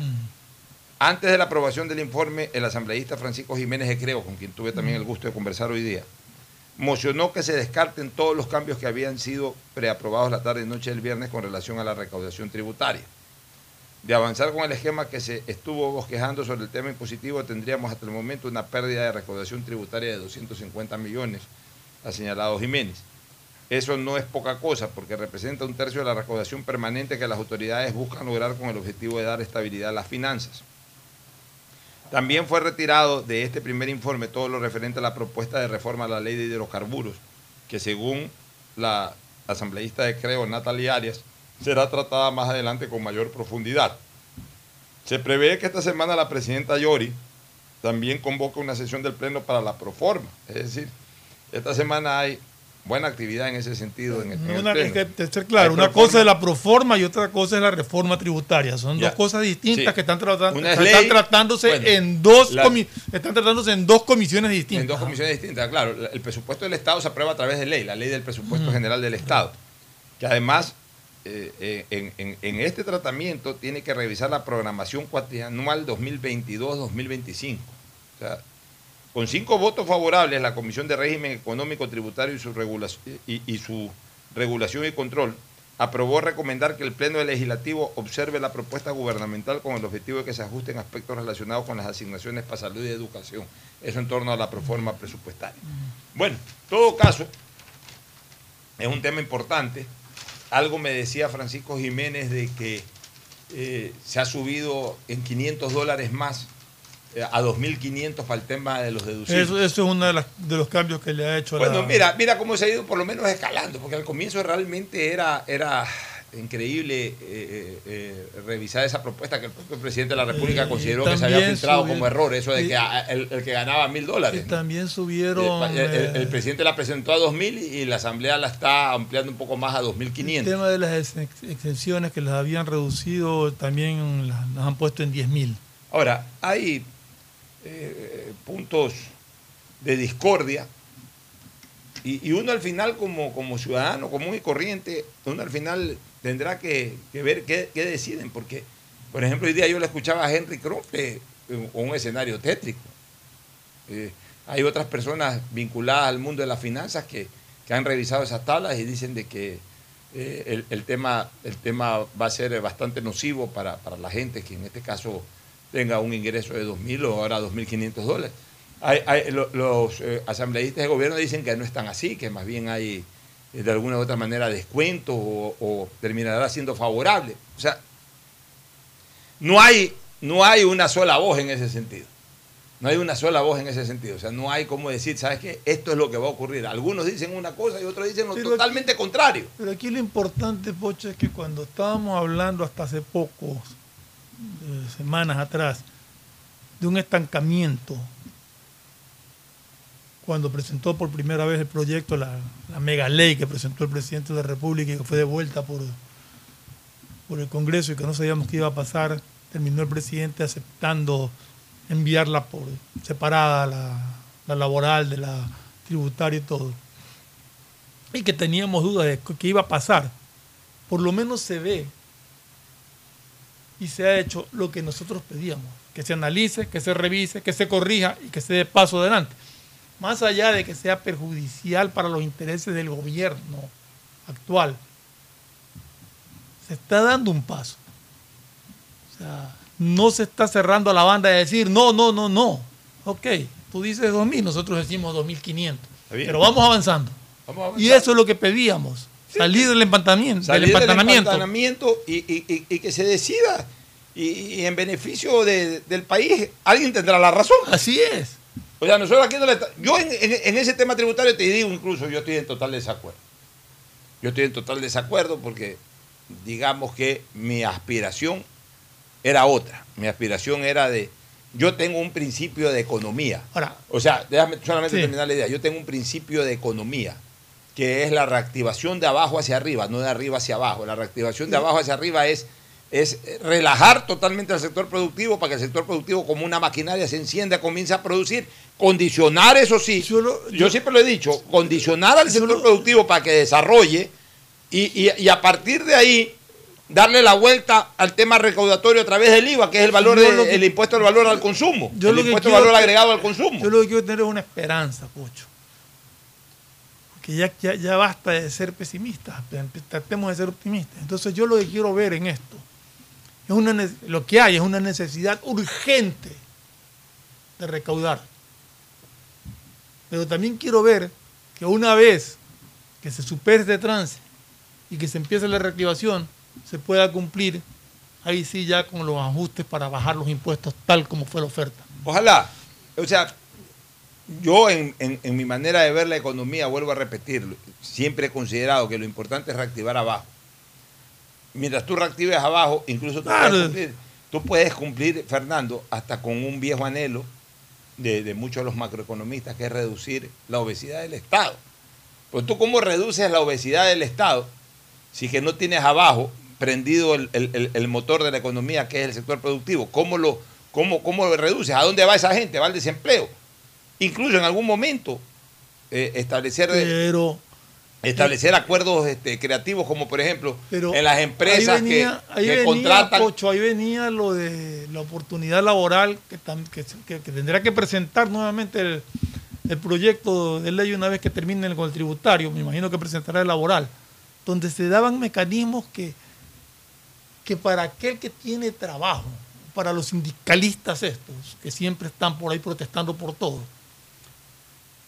dice que afectan derechos, pero para el que no tiene empleo, Ah, por supuesto. es otra cosa, es, Es la cosa. posibilidad de, de- de ganar algo. Ya, y a partir de ahí, por ejemplo, Fernando, eh, tú puedes, yo, yo digo, ¿no? Tú puedes plantear algo creativo como, por ejemplo, estímulos tributarios. Una vez que tú reactivas la economía abajo, que liberas de algunos impuestos y de algunas trabas al sector productivo para que comience a desarrollar, tú puedes, tú puedes llegar a acuerdos con ellos en el sentido que, a ver, por ejemplo, de empleados que ustedes incorporen al sector privado provenientes del sector público tienen una exención adicional de impuesto a la renta. Por ejemplo, se me ocurre eso, ustedes permítanme solamente dar la idea. Eso le puede originar en esas exenciones de impuesto a la renta, digamos que 400 dólares menos de recaudación al Estado, pero al mismo tiempo, si es que se produce o si tiene una acogida masiva aquello, en el desinfle le puede permitir un ahorro al Estado de 1.200 o de 1.300 millones de dólares, por decirte algo. Entonces, siempre va a quedar una utilidad para el Estado y esa gente que sale del sector público va directamente al sector privado a trabajar. Y también, Pocho, en el tema laboral, se puede manejar, se puede decir, ok, este- eh, estas condiciones laborales que estamos planteando para crear trabajo, es para, para un periodo de, de un año, por decirte algo, o de dos años. A partir del segundo año, ese empleado pasa al régimen laboral existente previamente. Entonces, O sea, el empleado... Aumentar, esa es una buena idea, aumentar lo que se llama el estado de prueba a dos años, no a tres meses. Exactamente. O sea, un dos años. un régimen Un- especial. Un, régimen especial en donde... Entonces el empleado tendrá que demostrar lo Sí. que vale para que pueda... Sin, sin perjuicio de que sí se mantengan ciertas ciertos eh, los Todos beneficios los beneficios, los sí, beneficios fundamentales todo- como todos afiliación al seguro social todos los beneficios. decimotercer es, decimocuarto todo, sí todo. esos beneficios sí sino la relación, La relación laboral, laboral. más flexible por lo menos los dos primeros años Exacto. hasta para que el, el- el empleador también evalúe al empleado pues pues no lo puede evaluar en una semana o en tres meses. Sí, necesita cierto tiempo, necesita correr con su negocio para saber si ese empleado que contraté es bueno o malo. Y lo importante generar Y la fuentes de gente empleo. quiere trabajar, la gente quiere trabajo. Y por último, como yo necesita siempre trabajo. digo, si que se contrata un tipo malo, ese malo se va y contratan un tipo bueno que también está desempleado. Así es. ¿Acaso que van a, eh, eh, a- al sacar a ese tipo malo van a contra- eh, van a, a contratar a un tipo que ya está empleado en otro lado? A ese que está empleado en otro lado, si lo quieren sacar, tienen que repagar. Exactamente. Así de sencillo. Nos vamos a una pausa y a una recomendación comercial. Regresamos ya con el cemento deportivo. Agustín Guevara está con tratamiento odontológico, así que no va a estar hoy día. Nos, nos- nos lanzamos tú y yo en el análisis de lo que es la eliminatoria. Ya volvemos. Auspician este programa. Aceites y lubricantes Gulf, el aceite de mayor tecnología en el mercado. Acaricia el motor de tu vehículo para que funcione como un verdadero Fórmula 1 con aceites y lubricantes Gulf. ¿Quieres estudiar, tener flexibilidad horaria y escoger tu futuro? En la Universidad Católica Santiago de Guayaquil trabajamos para el progreso en la educación, ofreciendo cada día la mejor calidad y para ello estamos a un clic de distancia. Escoge la carrera de tu vocación. Puede ser marketing, administración de empresas, emprendimiento e innovación social, turismo, contabilidad y auditoría, trabajo social y también derecho. Consulta en nuestra página web mayor información y esquemas de admisión. Universidad Católica Santiago de Guayaquil, formando siempre líderes. ¿Sabías que solo en el 2020 hubo más de 6.000 detecciones de secuestro de información en el Ecuador? La información es poder y en el mundo de hoy muchos buscan vulnerarla. Por eso necesitas soluciones de ciberseguridad a la medida de tu empresa, que cuiden todos tus datos y te permitan disfrutar de una conectividad segura. Asegura la confidencialidad de tus datos y tus clientes. Ten tu información disponible en cualquier lugar y a cualquier hora, de manera íntegra, confiable y siempre segura con Claro Empresas. La Municipalidad de Guayaquil y EMAPAC trabajan juntos por una nueva ciudad. Recuerda nuestros canales de atención, hasta donde puedes acudir para solicitar la atención de novedades en los servicios de agua, saneamiento y facturación. Llama al 1-800-003-003, 1-800-003-003 o al WhatsApp 098 74 72 917 098 74 72 917 de lunes a domingo y desde las 8 y 30 hasta las 17 horas. Municipio de Guayaquil y Mapac, trabajando juntos por una nueva ciudad. Para ser el banco en el que estás primero tú, debíamos empezar por nosotros, nuestro equipo. Gracias a ellos, hoy somos el mejor lugar para trabajar en Ecuador y el tercer mejor lugar para trabajar en Latinoamérica. Banco Guayaquil, primero tú. Los días Plus de CNT llegaron para que tengas el mejor plan con el mejor teléfono. Contrata tu plan móvil de 33 GB con el increíble Samsung A32 por solo 39,70 al mes. Recibe redes sociales, música, videollamadas y herramientas de Google. Y un Plus de 54 GB adicionales por 6 meses más descuento especial en tu equipo. Aprovecha los días Plus y cámbiate a CNT. El dragado va porque va, va porque va. Soy Susana González y te cuento todo lo que debes saber del dragado. Seguro te estás preguntando por qué es importante dragar el río Guayas. Porque evitará la pérdida de cultivos y animales, garantizando que los alimentos lleguen del campo a tu mesa. Esta es la obra más esperada por la provincia y el Ecuador entero. El dragado va porque va, va porque va. Prefectura del Guayas. Estamos en la hora del pocho. En la hora del pocho presentamos Deportes, Deportes. Muy bien, ya estamos en el segmento deportivo. Mañana eliminatorias. Ecuador eh, recibe, eh, visita a Chile en un partido clave, en un partido en donde no nos podemos dar el lujo de regresar en el avión con una derrota. Mira, estaba En revisando. una tierra en la que nunca hemos ganado. Pero tampoco, en una tierra en donde ya hemos sacado un par de empates. Un por par ahí. de empates, sí. Eh, y pudimos haber ganado en la del 2002, que ya era un partido de trámite para ambos. Ya nosotros estábamos clasificados segundos y los chilenos ya estaban eliminados. Igual hubo que jugar esa última fecha. El Diablo Fernández se come un gol imposible Increíble, de comer. ¿no? Le pone una pelota a Carlos Tenorio que debutó en ese partido, se la pone bien bonito. Y entra Y era Fernández. doble le- tiempo. Sí, y le faltaban dos, tres Sí. minutos. Entró, eh, eh, puso el pie, eh, o sea, eh, eh, 99.9% en la posición en que recibió la pelota Fernández y todo que esa pelota vaya adentro. Se le elevó y pegó en el horizontal. Un- eh, pocas veces a, eh, en la a nivel de selección se ha perdido un gol tan claro como aquello. ¿no? Este, pero quiero, quiero revisar la, esto que yo llamo la tabla de proyección, que para mí es mi guía en eliminatorias. Esa es mi guía. Yo, mi guía no es la tabla, porque al final cuando uno ve la tabla actual tiene que comenzar a ver y entonces que, acá esta te dice cómo estás, qué es lo que necesitas y cómo lo necesitas. Por eso yo siempre uso esta tabla de proyección, que es el diferencial entre puntos perdidos en casa y puntos ganados afuera. Y, y coinciden hasta las ubicaciones, más o menos, pero, pero, pero te dan una proyección o sea, y te dicen cuál es el que verdaderamente te puede alcanzar o no. Brasil tiene más 16, como tú bien dices, ya está Sí, clasificado está clasificado al matemáticamente. A propósito, hoy, hoy día hay unos partidazos. Hay tres partidos Bueno. fuertes en la Eurocopa. Sí, a- ayer también hubo, o sea, yo- eso ya tenemos que analizar esos resultados. No sé si terminamos con esto primero. y Ya, ya vamos a hablar nos dejamos un tiempito para lo de la. Porque Sí, hoy por lo menos ese- dar- dar la información de lo que pasó. partido entre Países Bajos y Noruega. Sí. Sí, Dios mío, santo de sacachispa. Bueno, Brasil con más 16.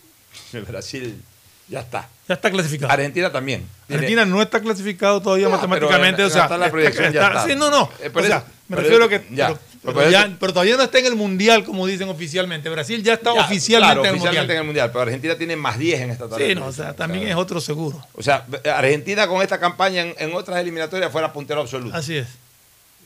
Eh, Puntero absoluto y ya clasificado en, otra- en otros momentos, sino que ahora, eh, digamos, Brasil y Argentina son los que han hecho que los demás reduzcan su puntaje, porque han, tenido, por eso yo pienso que los dos están totalmente clasificados, aunque matemáticamente el uno ya lo está y el otro le falta un punto más por ahí. Más que un punto más, le falta que, que- que se juegue una fecha más para que para, No, para para- mantener la- o sea, no es que necesita puntos para clasificar a Argentina. Ya Argentina con ese puntaje ya clasifica. Lo Y que, que pasa tener- es que y hay que tener claro que- los otros no, no vayan sumando más para, para que ya quede ahora sí matemáticamente consagrada esa Y clasificación. juegan, y juegan el, el día de mañana, juegan Argentina-Brasil, que no se han enfrentado en estas eliminatorias todavía porque el partido de Brasil-Argentina quedó suspendido. Y nadie ha dicho qué Y nadie ha dicho partido. cuándo se que juega ni nada. se va a jugar, Ahí quedó. Yo creo que ese partido no se va a jugar. En todo caso, mañana se enfrentan por primera vez en estas eliminatorias Argentina Y y, yo Brasil. creo que la para- mira, mira cómo se lava las manos la FIFA, ¿no? Y no se va a jugar porque no va a ser necesario para ninguno de los dos. Y como no va a ser necesario. Y no va a afectar a un tercero. No va a afectar a un tercero. Y de esa manera evitan tomar una decisión. Ustedes le van a decir ya al final de todo a los argentinos, decirles, "Oye, si juegan ese partido, si, si ganas, tú ni, ni vas a, ni vas a pasar al otro, ni nadie te va a pasar a ti. ¿Para qué van a jugar? Ya y dejemos el asunto y van a decir, ok, déjalo ahí. y limpian ese tema. Pero bueno, Brasil más 16, Argentina más 10. De ahí viene Ecuador con menos 1. En cuarto puesto en esta tabla de proyección tenemos No. a Chile. Ecuador está tercero, con Ecuador menos está uno. tercero. Tenemos a Chile con menos 2. O sea, Chile tenía menos 5, pues ese triunfo a Paraguay le hizo, bajar, le hizo reducir a menos Y 2. coincidentalmente en puntos, es el mismo orden. Brasil, Argentina, Ecuador, Chile. Ya, de ahí viene Perú con menos 4. Por eso es que en la tabla de proyección yo veo que Perú no O está sea, tan Perú perdido. no está tan perdido en Ya. su tabla de De proyección. ahí viene Uruguay con menos 5. Aunque en la tabla de posiciones Uruguay está mejor ubicado que Perú ahorita, pero con esto no. Ya, de ahí viene Colombia con menos 5. Están igual que Uruguay. De ahí viene Bolivia con menos 6. De ahí viene Paraguay con menos 8. Y al final Venezuela con menos 10. Yo lo que veo es de que a Ecuador lo van a apretar en prácticamente en ese orden. Chile, Perú, Uruguay y Colombia. O sea, Perú, con ese menos 4, Perú todavía aspira por lo menos a, tener el puntaje para repechaje. Uruguay y Colombia, yo sí creo que aspiren a reducir esto a menos 1 en las cuatro fechas que faltan. Chile ya la tiene cerca. Por eso es que es importante para nosotros el empate con los chilenos, porque si empatamos con los chilenos, nosotros va- vamos a cero y, y- y- y obviamente pues con cero esperamos la tormenta, eh, capear el temporal que es Brasil y Argentina, pues ya, ya llegando con un cero. Y a Chile lo mandamos abajo, pero lo mandamos a menos cuatro nuevamente. Para los chilenos, pues, un con empate. cero a enfrentar a Brasil y después a Perú. Brasil, Perú, Brasil, Perú, Argentina, Paraguay. No, Paraguay, Argentina. Argentina. Paraguay, tenemos Argentina. dos partidos seguidos Paraguay, de visitantes. Entonces, ¿qué es lo que a mí me preocupa, Fernando? A mí me preocupa, por eso yo uso esta tabla de proyección, a mí me preocupa que no ganemos los seis puntos con Argentina y Brasil. A ver, Pocho, pero seamos honestos. Ecuador tiene que ganar esos partidos. O sea, Ya, tiene Es que, que- es que ganarlo. sí, sí, yo también o tengo que, eh, que ganar a Mike Tyson. Ya, está bien. A ver, eh, es mala la comparación, porque yo no tengo nada que hacer al lado de Mike Tyson. Eh, eh, Ecuador sí puede, porque es un equipo con jugadores profesionales, ya está demostrado que tampoco Argentina y Brasil. por lo son menos sacar cuatro de esos seis puntos. ¿no? Ya, pero, pero, o sea, mira, para mí no es difícil y mucho menos imposible, ni siquiera difícil no sacar puntajes con Perú y, y- y- con Brasil y, y Argentina. Yo creo que sí vamos a sacar puntajes jugando de local. Lo que no estoy seguro es que saquemos los seis puntos. Lo que, estoy, lo que no estoy seguro es que saquemos los seis puntos. De hecho, históricamente solamente una vez hemos podido sacar los seis puntos, que fue para la eliminatoria de Alemania 2006. De ahí siempre o hemos sacado cuatro, o hemos sacado tres, o hemos sacado dos, o no hemos sacado ninguno tampoco. En la última no sacamos ninguno contra Argentina y Brasil. O sea, eh, eh, hemos tenido de todo.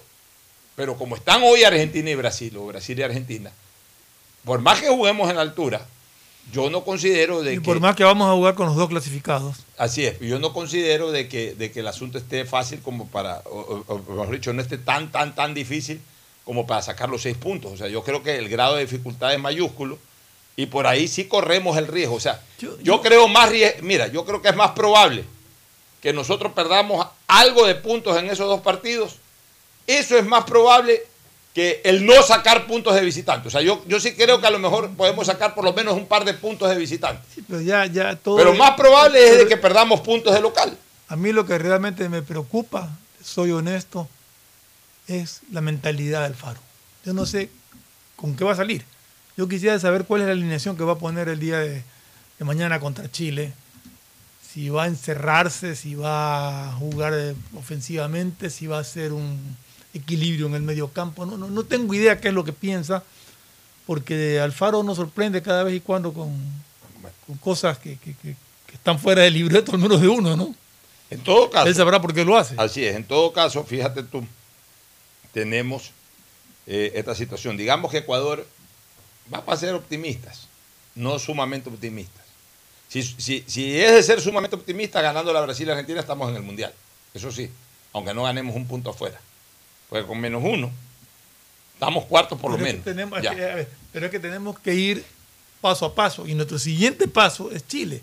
Así es. Y dadas las circunstancias actuales, tenemos que por lo menos empatar Exactamente, pero ya, digamos que al final ganemos esos dos partidos con Brasil y Argentina en un, en un escenario súper optimista, clasificamos. Pero digamos que se dé algo de, se dé un escenario probable, muy probable, de que ganemos uno de esos dos partidos y empatemos el otro, que no es un mal escenario. ¿no? Que no es un mal escenario, cuatro puntos. Es decir, perdemos dos. Con lo que ese menos uno se reduce a menos, Menos tres. tres. Entonces, ¿dónde sacamos esos dos colchones? Esos dos puntos para colchón. Por eso es necesario empatar en Chile. Por eso es necesario, ¿por qué no ganar en Paraguay? Que todo el mundo ha ido a ganar allá Perú. a Asunción. Por, por lo menos un empate a Perú, porque además, en el caso de Perú y Chile, si nosotros le sacamos un punto a ambos, los tiramos a ellos abajo. Claro. Los hacemos reducir más este, este diferencial. Y entonces les complicamos mucho más la cosa. O sea, los chilenos tienen claro una película, donde no le ganan a Ecuador, ellos mismos se declaran eliminados. Pero acordémonos. Ya, de- y los peruanos también tienen clara la película. Si no le ganan a Ecuador en la fecha en que tengan que enfrentar a Ecuador, ellos mismos se declaran eliminados. Ellos saben que esos, esos, esos tres puntos para Chile y luego esos tres puntos para Perú son sí o sí. pero acordémonos de que también están en la pelea Uruguay y Colombia, ¿no? Sí, Entonces, que por suerte, lado. por suerte están rezagados. Pero a ver, Uruguay gana un partido de visitante que tiene que ir a jugar a La Paz por ahí. Por acá, con Bolivia tiene que jugar. Ya, gana y ya baja menos dos. Ya, o sea, Sí, pues, te digo, o sea, no es que están votados. Y Colombia por ahí tiene partido también eh, de visitante que puede ganarlo.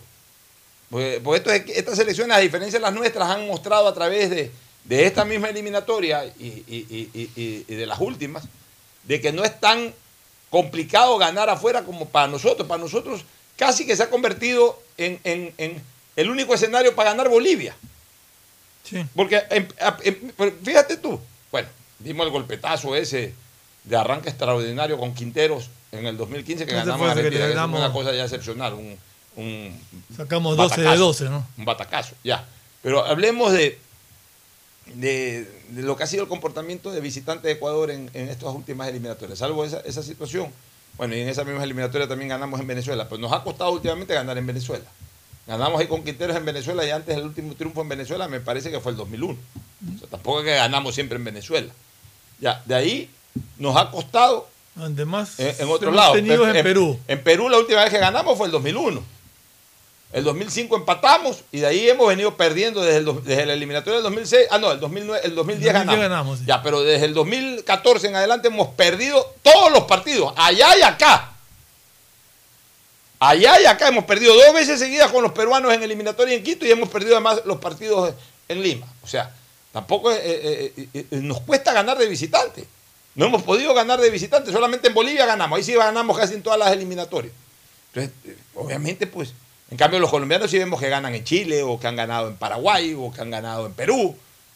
Ya, y los uruguayos también de repente ganan en Bolivia y van y ganan en Chile o ganan en Colombia. O sea, a nosotros nos cuesta ganar fuera de casa. Entonces, eso es lo que a mí me preocupa. Vámonos a una pausa y retornamos ya para el cierre. El siguiente es un espacio publicitario apto para todo público. El dragado va porque va, va porque va. Soy Susana González y te cuento todo lo que debes saber del dragado. Seguro te estás preguntando por qué es importante dragar el río Guayas.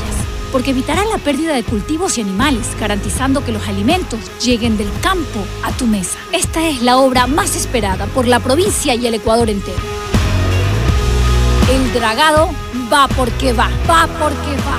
Prefectura del Guayas. Buenas, doña Carmen. Deme una librita de arroz, porfa.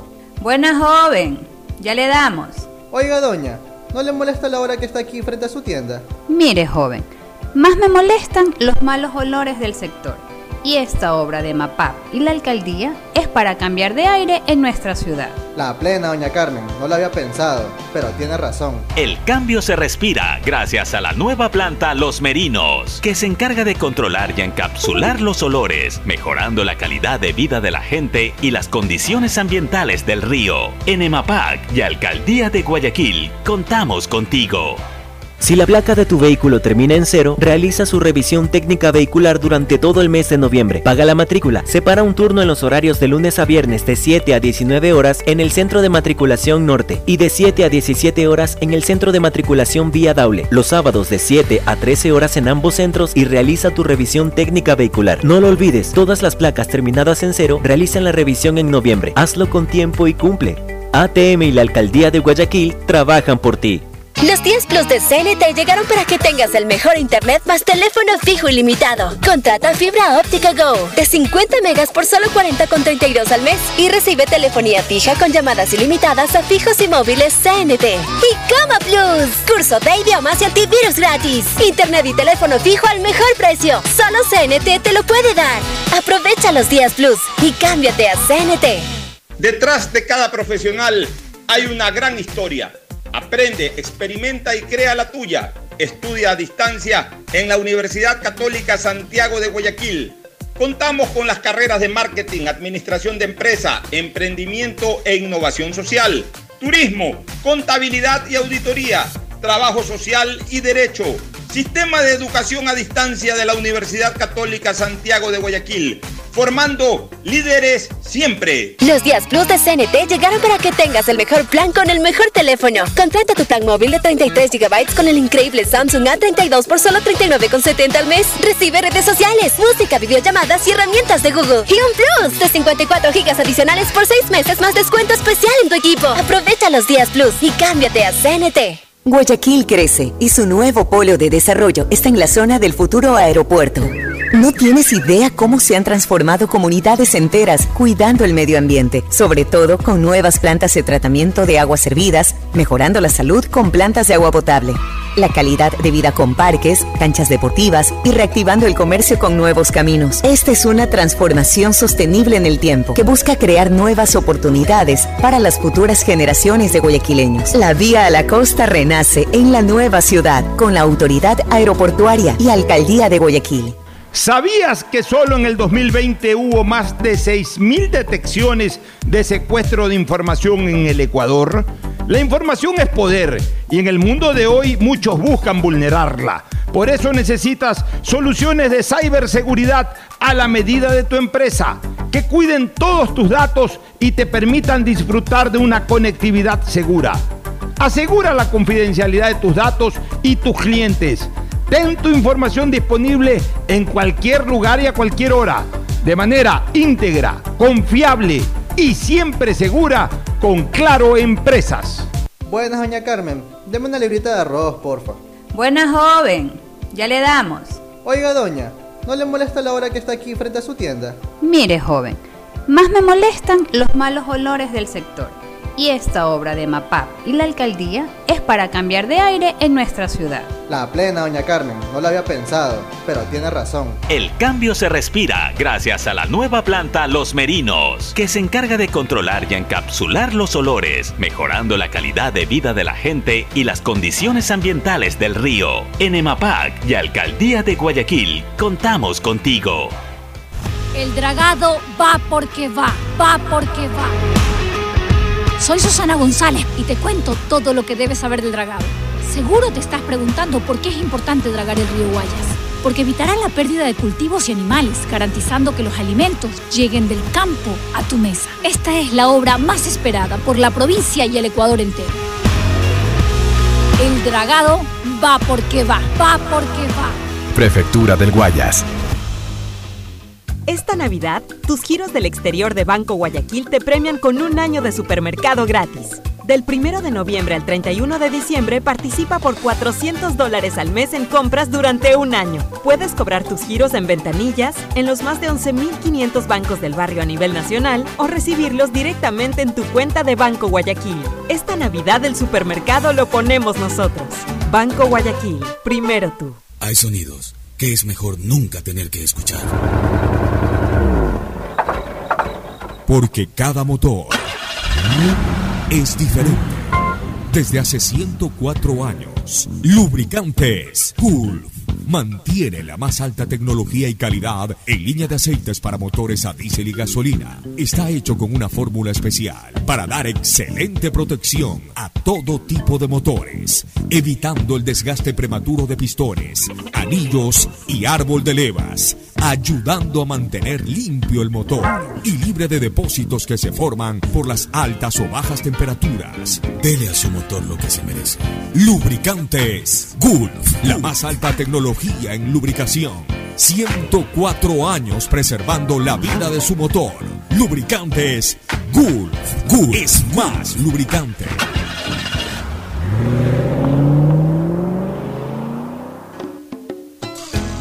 Fin del espacio publicitario. Usted está escuchando un programa de opinión, categoría O, apto para todo público. Bueno, finalmente, oye, lo de, la, lo de la eliminatoria europea está interesantísima también. Sí, en, en Europa ya están clasificados Alemania, Francia, Bélgica, España, Serbia y Croacia. Pero están muy próximos a clasificar Inglaterra, que está sin problemas. Sí, no, pero todo lo que ya están, ya están clasificados. Pero digo, lo de Inglaterra es cuestión de ganar un partido más y eso. clasifica. Ya, estoy- el, el que sí está disputando hoy día es Italia. Sí, pero lo que estoy, a lo que iba es que ayer se quedaron en el camino al repechaje, fue a dar Suecia, Portugal, Por ejemplo, Portugal. Rusia. A ver, no, pues, este, sí, Suecia por, el- por el- perdió con España. con España. Pero Portugal, faltando un minuto, estaba clasificado. Estaba y con el gol con de, el gol de- que se que metió de- Serbia. de Serbia pasa a Serbia, Pasa- ¿no? pas- pasa a Serbia y y se queda CR7 está en duda ahorita, está, en está, como decíamos en la época del colegio, se quedó suspenso. Croacia clasificó también con un autogol en el último, en los últimos minutos del partido. Oye, pero hoy día, hoy día, la jornada de esta tarde, dos y pico de la tarde, Ahora hay muy buenos ya, partidos. Italia tiene que ir a jugar a Irlanda. Sí, Juega de visitante, pues si gana Italia, clasifica. clasifica. Pues si no gana Italia y, y gana Suiza, este, a, a Bulgaria que lo recibe en Berna, por gol diferencia, o sea, a ver, si ganan los dos, salvo porque Suiza golee, ahí, ahí Si puede ganan pasar. los dos, pasa Italia. Si, si es que Suiza golea, no. Bueno, pero Ya. Pero si es que, por ejemplo, Italia empata o pierde y Suiza gana, se queda Italia. Pero el partido de los partidos es Países Bajos, es ex Holanda contra, contra, Noruega. contra Noruega. ¿Por qué? Porque ahí Holanda puede ser primero, puede ser tercero y se queda fuera del Mundial. Holanda o Países Bajos. E- Ese es un partidazo. E- ¿El partido dónde se juega? no estoy seguro. Creo que es en. Países Bajos. Creo que sí, pero no estoy seguro. Ya, creo que, déjame, déjame revisar. Eh, creo que es en Países Bajos, pero ese, ese es un partido en donde se puede, porque en medio, en medio de, de- de- Holanda y de, Países Bajos, hay que decirlo ya como se llaman, en medio de Países Bajos y de, y de, y de esta selección con la que eh, Noruega, hay otra. Hay otra. Va- va- Vamos a ver rapidito las eliminatorias, los partidos de hoy, las eliminatorias de Europa. Déjame entrar a eliminatorias de Europa. Acá las tenemos. Vamos a ver los partidos de hoy. Aquí hay este partido, ya dije Suiza-Bulgaria, pero vamos al de Holanda, al de Holanda. Al partido de Holanda Juega hoy día Holanda. Ay, caray. A ver. Países Bajos, Noruega, juegan en Ámsterdam. En Ámsterdam. Ya. Pero aquí está metido, de por medio, vamos a ver lo de la tabla de posiciones, en el grupo de Holanda, está metido eh, Turquía, en medio. O sea, Ho- Holanda tiene 20, Noruega tiene 18, está tercero, Turquía tiene 18, está segundo. Si, Países Bajos gana hoy día, o sea, ex Holanda, clasifica. Pero supón que Noruega gana en Ámsterdam. Noruega hace 21. Y si Turquía gana también su partido de local, también hace 21. Por gol diferencia podría pasar Turquía, podría pasar Noruega, por lo seguro que se queda fuera Países Bajos. O sea, pai- eh, eh, hoy Holanda va a jugar su clasificación, pues también puede quedar eliminado si pierde. Está dura la, la competencia en Europa. Está durísima Fuerte. la competencia. Vamos a ver, y esos repechajes van a ser fuertes también. ¿ah? Van a ser fuertes. Nos vamos a una recomendación comercial final y luego el cierre. Auspician este programa. Aceites y lubricantes Gulf, el aceite de mayor tecnología en el mercado. Acaricia el motor de tu vehículo para que funcione como un verdadero Fórmula 1 con aceites y lubricantes Gulf. ¿Quieres estudiar, tener flexibilidad horaria y escoger tu futuro? En la Universidad Católica Santiago de Guayaquil trabajamos para el progreso en educación, ofreciendo cada día la mejor calidad y para ello estamos a un clic de distancia. Escoge la carrera de tu vocación. Puede ser marketing, administración de empresas, emprendimiento e innovación social, turismo, contabilidad y auditoría, trabajo social y también derecho. Consulta en nuestra página web mayor información y esquemas de admisión. Universidad Católica Santiago de Guayaquil, formando siempre líderes. ¿Sabías que solo en el 2020 hubo más de 6.000 detecciones de secuestro de información en el Ecuador? La información es poder y en el mundo de hoy muchos buscan vulnerarla. Por eso necesitas soluciones de ciberseguridad a la medida de tu empresa, que cuiden todos tus datos y te permitan disfrutar de una conectividad segura. Asegura la confidencialidad de tus datos y tus clientes. Ten tu información disponible en cualquier lugar y a cualquier hora, de manera íntegra, confiable y siempre segura con Claro Empresas. La Municipalidad de Guayaquil y EMAPAC trabajan juntos por una nueva ciudad. Un millón quinientos mil habitantes del noroeste de la ciudad se verán beneficiados con el inicio de la construcción de la planta de tratamiento de aguas residuales Los Merinos, con lo cual se continúa trabajando en el mejoramiento de las condiciones ambientales y ecológicas del río Guayas y el estero salado. La Municipalidad de Guayaquil y EMAPAC trabajan juntos por una nueva ciudad. Para ser el banco en el que estás primero tú, debíamos empezar por nosotros, nuestro equipo.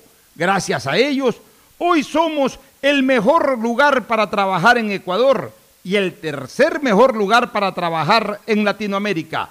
Banco Guayaquil, primero tú. Los 10 Plus de CNT llegaron para que tengas el mejor internet más teléfono fijo ilimitado. Contrata fibra óptica Go de 50 megas por solo 40,32 al mes y recibe telefonía fija con llamadas ilimitadas a fijos y móviles CNT. Y Cama Plus, curso de idiomas y antivirus gratis. Internet y teléfono fijo al mejor precio. Solo CNT te lo puede dar. Aprovecha los 10 Plus y cámbiate a CNT. El dragado va porque va, va porque va. Soy Susana González y te cuento todo lo que debes saber del dragado. Seguro te estás preguntando por qué es importante dragar el río Guayas. Porque evitará la pérdida de cultivos y animales, garantizando que los alimentos lleguen del campo a tu mesa. Esta es la obra más esperada por la provincia y el Ecuador entero. El dragado va porque va, va porque va. Prefectura del Guayas. Estamos en la hora del pocho. Gracias por su sintonía. Este programa fue auspiciado por...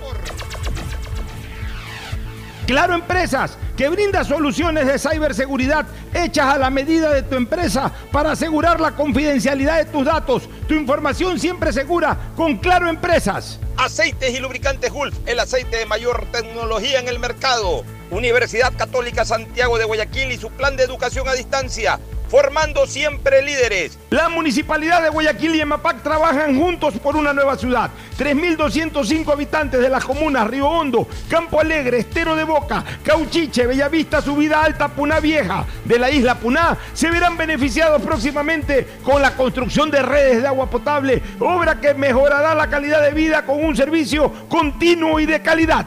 Banco Guayaquil, hoy el mejor lugar para trabajar en Ecuador y el tercer mejor lugar para trabajar en Latinoamérica. Banco Guayaquil, primero tú. Los 10 Plus de CNT llegaron para que tengas recargas 2x1 todo el año y el teléfono que tanto quieres. Compra tu Samsung S21 Plus en 24 cuotas de 63,54 y tu chip prepago. Además, como Plus, 3.5 GB, auriculares Bluetooth e interés especial con tarjetas de crédito seleccionadas. Aprovecha los días Plus y cámbiate a CNT. El dragado va porque va, va porque va. Soy Susana González y te cuento todo lo que debes saber del dragado. Seguro te estás preguntando por qué es importante dragar el río Guayas. Porque evitará la pérdida de cultivos y animales, garantizando que los alimentos lleguen del campo a tu mesa. Esta es la obra más esperada por la provincia y el Ecuador entero. El dragado va porque va, va porque va. Prefectura del Guayas.